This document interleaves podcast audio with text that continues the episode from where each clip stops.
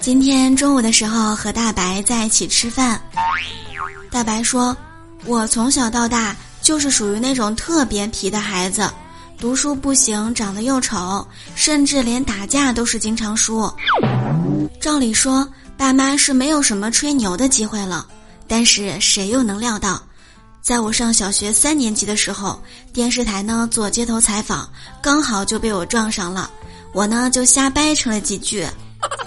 然后呢我爸妈就找人把那段视频给下载下来只要家里面有亲戚朋友来我爸妈就无限循环播放给他们看然后呢跟他们说哎你看我儿子上过电视的哟。